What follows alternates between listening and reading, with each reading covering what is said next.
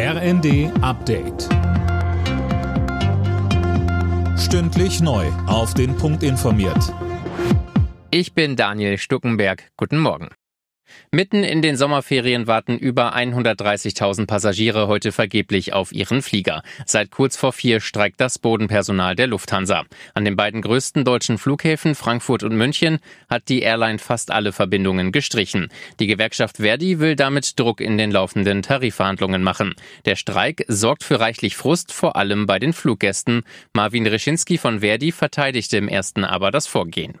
Jetzt ist es ähm, notwendig, ein deutliches Signal in die Reihen der Beschäftigten zu senden, dass Entlastung ähm, kommt, dass neues Personal kommt. Das ist mit den heutigen Vergütungen der Lufthansa nicht möglich. Wenn wir wollen, dass der Luftverkehr von morgen wieder läuft, dann braucht es jetzt Investitionen. Seit heute kommt noch einmal weniger Gas aus Russland über die Pipeline Nord Stream 1 in Deutschland an. Der Energiekonzern Gazprom senkt die Liefermenge auf 20 Prozent. Als Grund nennt Moskau die Wartung einer Turbine, für die Bundesregierung ein vorgeschobener Grund. Die Bundesregierung hat sich auf neue Regeln bei der Förderung von Elektroautos geeinigt. Ab dem kommenden Jahr sollen die Prämien gesenkt werden. Imme Kasten. Für Elektroautos, die weniger als 40.000 Euro kosten, sollen Käufer noch viereinhalb statt wie bisher 6.000 Euro bekommen. E-Autos, die zwischen 40 und 65.000 Euro kosten, werden mit 3.000 Euro subventioniert.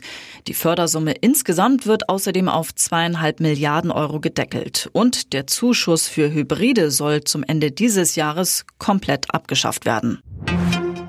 Bei der Frauenfußball-EM in England geht's für das DFB-Team heute um den Einzug ins Finale. Die Mannschaft von Trainerin Martina Voss-Tecklenburg trifft um 21 Uhr auf Frankreich. Am Abend hat England bereits das Finalticket gelöst. Die Gastgeberinnen setzten sich mit 4 zu 0 gegen Schweden durch.